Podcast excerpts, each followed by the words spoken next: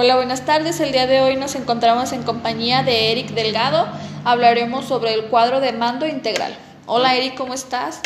Bien, bien, Clara, ¿y tú? ¿Qué tal? Bien, gracias, gracias por acompañarnos el día de hoy. Te voy a hacer unas preguntas y ya tú no las contestas según tu criterio. Ujú, muy bien.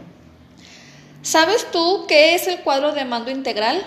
Ah, sí, es el que proporciona a los directivos de cualquier organización un instrumento para navegar hacia el éxito en un entorno cada vez más competitivo. Muy bien.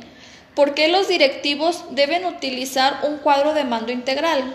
Ah, porque es de vital, bueno, es vital que tengan una exacta comprensión en cuanto a sus objetivos y de los métodos que han de utilizar para alcanzarlos, en paralelo con una buena medición de los avances que van obteniendo.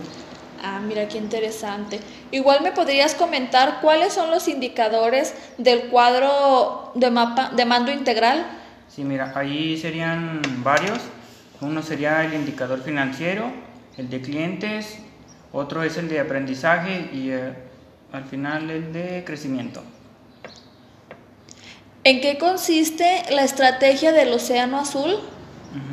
Ah, Este se basa en motivar a los empresarios a basar sus ideas en cosas nuevas, eh, básicamente para promover procesos de innovación, para ofertar productos o servicios que otros competidores no se, ha- no se han atrevido a realizar. Oh, mira.